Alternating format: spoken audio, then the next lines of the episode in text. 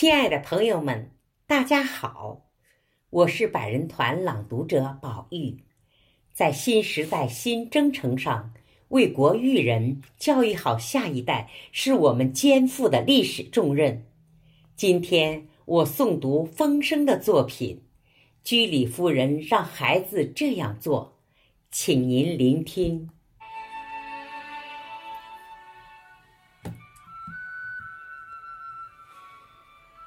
居里夫人是伟大的科学家。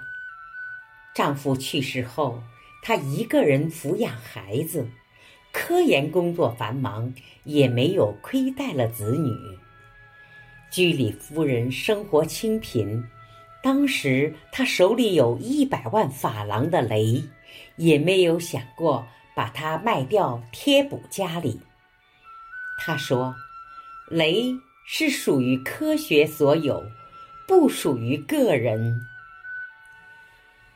居里夫人不仅把自己奉献给科学事业，在第一次世界大战期间，居里夫人以身作则，将她所获得的诺贝尔奖奖金献给法国政府，用于战时动员。同时，她还带着女儿伊蕾娜。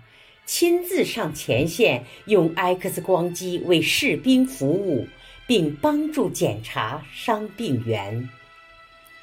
战后，法国政府为表彰伊蕾娜所做的贡献，向她颁发了一枚勋章。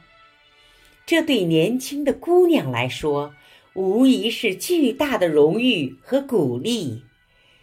伊蕾娜。后来也把自己奉献给了科学。